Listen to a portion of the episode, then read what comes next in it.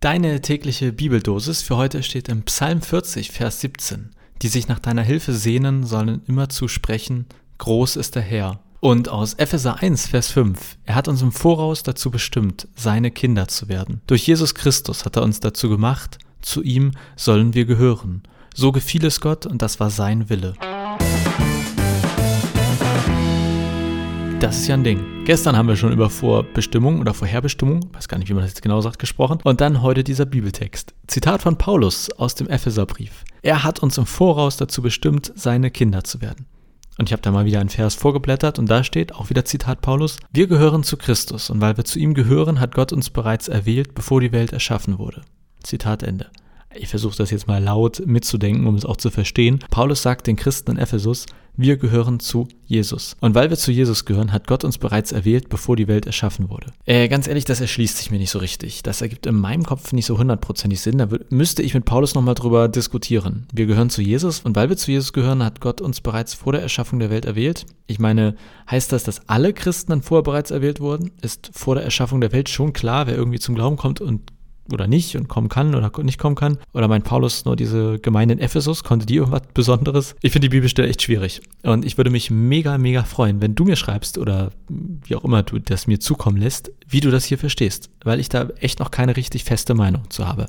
Aber ich habe einen aktuellen Stand, sowas wie eine aktuelle Erklärung und die geht so. In der Bibel ist für mich völlig klar, dass es darum geht, Menschen von Jesus zu erzählen. Es geht aus meiner Sicht auch ganz klar darum, Gott sehnt sich nach Menschen.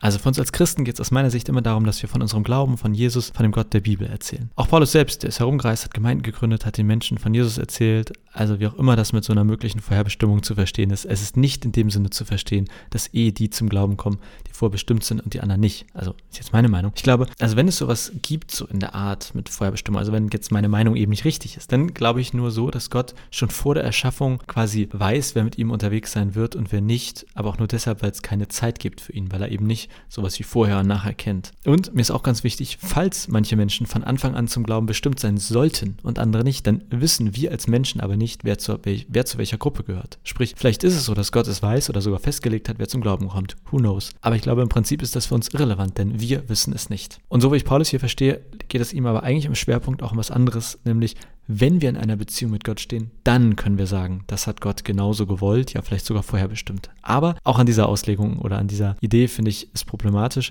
oder finde ich etwas problematisch, denn für mich ist das ganze Neue Testament einfach voll mit Geschichten über einen Gott, der sich nach jedem Menschen sehnt, dass Gott uns nicht zwingt, zu ihm zu kommen, dass es unsere freie Entscheidung ist und das finde ich passt dazu erstmal nicht. Entsprechend bin ich skeptisch, inwiefern Gott uns wirklich vorher schon zu etwas bestimmt oder dergleichen. Außer wenn man es eben mit diesem Zeitargument versteht, wie gestern auch in der Folge argumentiert, dass es für Gott keine Zeit gibt und deshalb das Ganze mit vor, hinterher und bliblablub aus Gottes Sicht einfach, ja, ich sage jetzt mal Quatsch ist.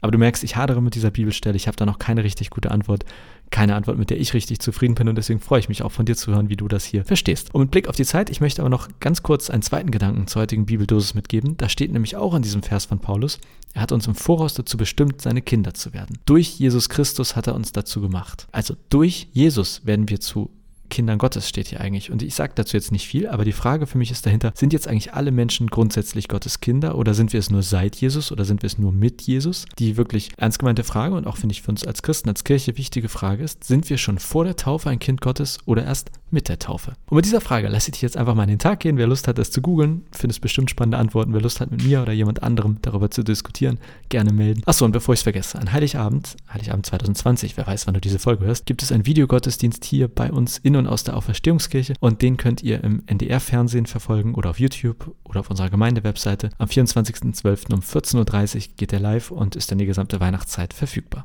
So viel für heute. Ich wünsche dir einen wunderbaren Tag, mach's gut und bis morgen.